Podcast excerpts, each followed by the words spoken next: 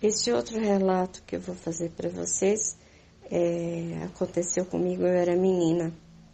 E eu não tinha noção do que era uma projeção astral, porque eu nunca tinha estudado sobre, não tinha conhecimento nenhum sobre projeção astral, mas a projeção astral já acontecia comigo é, desde menina, desde muito pequena.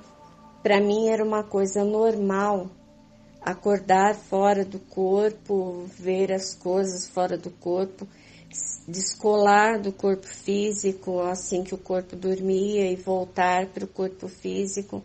Eu tratava aquilo tudo como uma coisa muito normal, não me assustava de forma nenhuma. Eu achava que aquilo fazia parte de um sonho, de um sono, porque eu também não tinha conhecimento nenhum. Eu descolava do corpo, às vezes encontrava é, amigos espirituais do, do meu lado. É, foi assim que eu comecei a ter proximidade com o Frederico, porque ele estava sempre perto de mim. Foi assim que eu descobri que ele tinha sido artista plástico é, na França, é, antes dele desencarnar, e eu conversava com ele normalmente sem medo, sem nenhuma preocupação.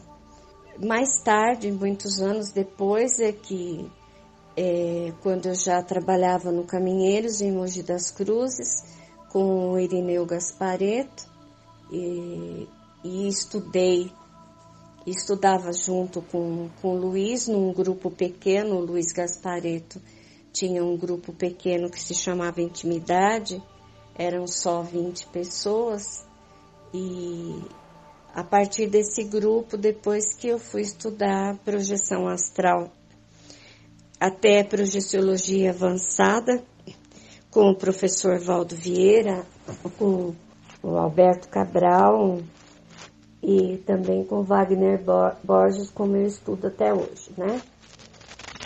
Mas aconteciam essas coisas comigo, era muito normal, só que eu não sabia que se tratava de projeção astral. Só fui saber anos e anos depois. Eu era menina. Então aconteceu é, de, de meus pais estar pintando a casa deles e era um vizinho da minha mãe que pintava a casa. Isso vocês vão, podem ler num livro da Zíbia Gaspareto, porque eu relatei isso para ela há muitos anos atrás e ela acabou colocando esse, esse, esse evento e outros outros outros eventos no, em dois livros que ela escreveu. Está com meu nome também.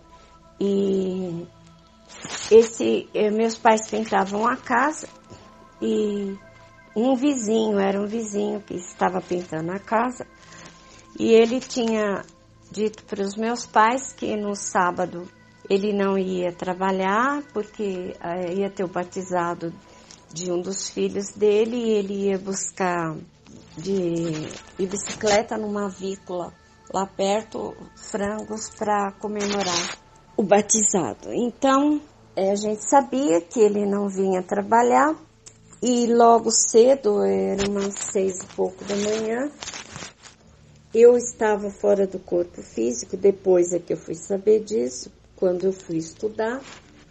E ouvi bater na janela do quarto e coloquei o rosto para fora. E como a gente em projeção astral atravessa a parede, é, a gente voa, a gente atravessa a cama, muitas vezes pode acontecer de você é, se aperceber para baixo, do, é, acordar, ter lucidez, né? é, e você está embaixo da cama ou, ou deitada no chão do quarto ou voando dentro do quarto também isso pode acontecer. Eu estava de pé e ouvi bater na janela do quarto, coloquei o rosto atravessando a parede e vi o, o manezinho do lado de fora e ele falou para mim: Beth, fala para sua mãe abrir a porta, o portão lá na frente, que eu já cheguei. Eu falei, ah, mas você não falou que não ia trabalhar hoje? Ele falou, Beth, acorda e vai avisar a sua mãe. Eu me lembro perfeitamente que eu voltei o rosto para dentro do quarto, é, encaixei no corpo físico novamente, levantei meia zonza porque eu não estava bem encaixada e fui acordar meus pais para abrir o portão e a minha mãe falou: Não, mas ele não vem trabalhar hoje. Eu falei: Não, mãe, está no portão. Quando a minha mãe abriu a janela da, da porta da, da sala, estava é, chegando a irmã dele para avisar que ele tinha desencanado, ele tinha sofrido um acidente, tinha sido atropelado. E isso ficou marcado para mim porque a minha mãe falou: Mas a Beth acabou de. de falou para Isabel, a nega, a gente conhece ela por nega até hoje. Falou, a Beth acabou de ver ele lá, bateu na janela do quarto. Você tá enganada. Aí ela falou, dona, dona Dora, ela pode ter visto o espírito dele, ele deve ter vindo avisá-la que ele partiu da vida, mas a gente acabou de chegar de lá agora, né? A polícia veio chamar. Então, naquele momento, eu também não me assustei. Eu fiquei triste porque ele era uma pessoa alegre, era uma pessoa brincalhona. Ele estava pintando a casa dos meus pais com muita brincadeira, com muito riso e era uma pessoa muito de bem. Então ficou marcado para mim como a perca de uma pessoa querida, mas também é, marcando para mim a projeção astral, que até então eu não sabia o que era e que acontecia. Então pode é, ter acontecido já com vocês, estar acontecendo com vocês a projeção astral, isso é, pode estar acontecendo com vocês até desde criança, e vocês interpretarem como sono e como sonho. A diferença na, na projeção astral é que você vê tudo é, nítido, lúcido, colorido, você vivencia tudo, você ouve, sente cheiros, sabores, é, voa e corre muito rápido. Quem não dirige carro vai se ver dirigindo carros também. Apesar que os carros no mundo espiritual eles são os veículos são diferentes da, da vida física, mas pode-se ver também é, assim em projeção astral e eu aconselharia vocês lerem um pouquinho. Eu coloquei um livro já no grupo, mas procurem outros livros sobre projeção astral. Eu tenho um livro em casa, Projeciologia, que ele tem 1.500 páginas, que é um dos melhores livros que tem sobre projeciologia. É, ele não é muito fácil de ler porque ele é muito pesado para segurar no colo, mas é um excelente livro. E quem puder ter, é um, ele não é muito barato também, mas é uma excelente aquisição para quem quer realmente aprender sobre projeção astral. Mas tem muitos outros, viu gente, que eu aconselho que vocês vão lendo, porque quanto mais o seu cérebro tiver informações sobre a projeção, mais ele vai te trazer lembrança das, das projeções lúcidas que você possa já ter feito e já estar fazendo, tá bom? Então, é, esse é um dos momentos que eu me lembro de estar em projeção astral e não ter conhecimento da projeção astral. Uma outra, um outro evento eu estava é, doente e precisava de um tratamento. Eu me lembro que eu estava no corpo físico ainda e entraram alguns amigos espirituais em casa, é, me tiraram do corpo na hora que eu tirei, eu, eles me tiraram do corpo. Imediatamente eu olhei ao redor e sabia é, de alma, né, em espírito, que eu ia para o tratamento, mas no, na vida física eu não sabia, né? E eles me levaram para um tratamento no, no mundo espiritual, tratamento físico. Quando eu voei com eles para fora de casa, tinha quatro amigos espirituais, cada um em uma ponta da, do, do terreno da casa, protegendo a casa, e em cima existia um ônibus é, do mundo espiritual, ônibus mesmo, era um, um veículo de energia e tinha outras pessoas lá dentro e não tinha rodas. Quando eu olhei, eu falei, como é que a gente. Eu me lembro que na mesma hora eu perguntei ao, ao amigo espiritual que estava junto, como é que nós vamos sair daqui num ônibus que nem roda não tem? Ele deu um sorrisinho para mim, como dizendo, é, como coisa que você não sabe, ou ser burrinha, um sorrisinho nesse sentido. Mas eu sei que eu fui neste ônibus, eh, fui para o hospital no mundo espiritual, fui lá tratada e quando eu retornei com eles também aconteceu da mesma forma, a proteção nas quatro pontes do terreno da casa.